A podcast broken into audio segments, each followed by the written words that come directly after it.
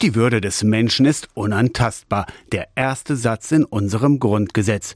Jeder Mensch hat den gleichen Wert, hat die gleiche Würde, ergänzt Christoph Stolte, Vorstandsvorsitzender der Diakonie Mitteldeutschland. Wir dürfen nicht in Diskussionen kommen, dass wir Menschen in Mehrwert und in weniger Wert im Dritten Reich gab es auch noch in Unwert kommen.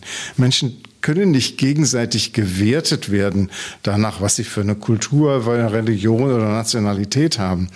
Das verstößt grundsätzlich gegen die Menschenwürde. Evangelische Kirche und Diakonie haben in dieser Woche vor der zunehmenden Polarisierung in der Gesellschaft gewarnt, auch im Hinblick auf die anstehenden Wahlen in diesem Jahr. Weil bestimmten Menschengruppen die Schuld für bestimmte soziale und gesellschaftliche Situationen zugeschrieben werden. Da stehen als erster die Flüchtlinge sind an allem schuld, was absoluter Unsinn ist. Dagegen müssen wir deutlich sagen, das ist menschenunwürdig. Und die AfD ist an der Stelle eine Gefahr für unsere Gesellschaft. Den Mangel an Arbeitskräften könne Deutschland nicht alleine bewältigen, warnt Diakoniechef Stolte. Wenn wir nicht weiterhin viele Menschen auch anderer Kulturen hier integrieren und ein einwanderungsoffenes Land bleiben, werden wir in Deutschland auch uns wirtschaftlich nicht weiterkommen. Die Wirtschaft, auch wir im sozialen Bereich sind auf viele Menschen angewiesen, die aus anderen Ländern kommen und bei uns arbeiten. Und wenn die AfD Menschen wertet und versucht gegeneinander auszuspielen,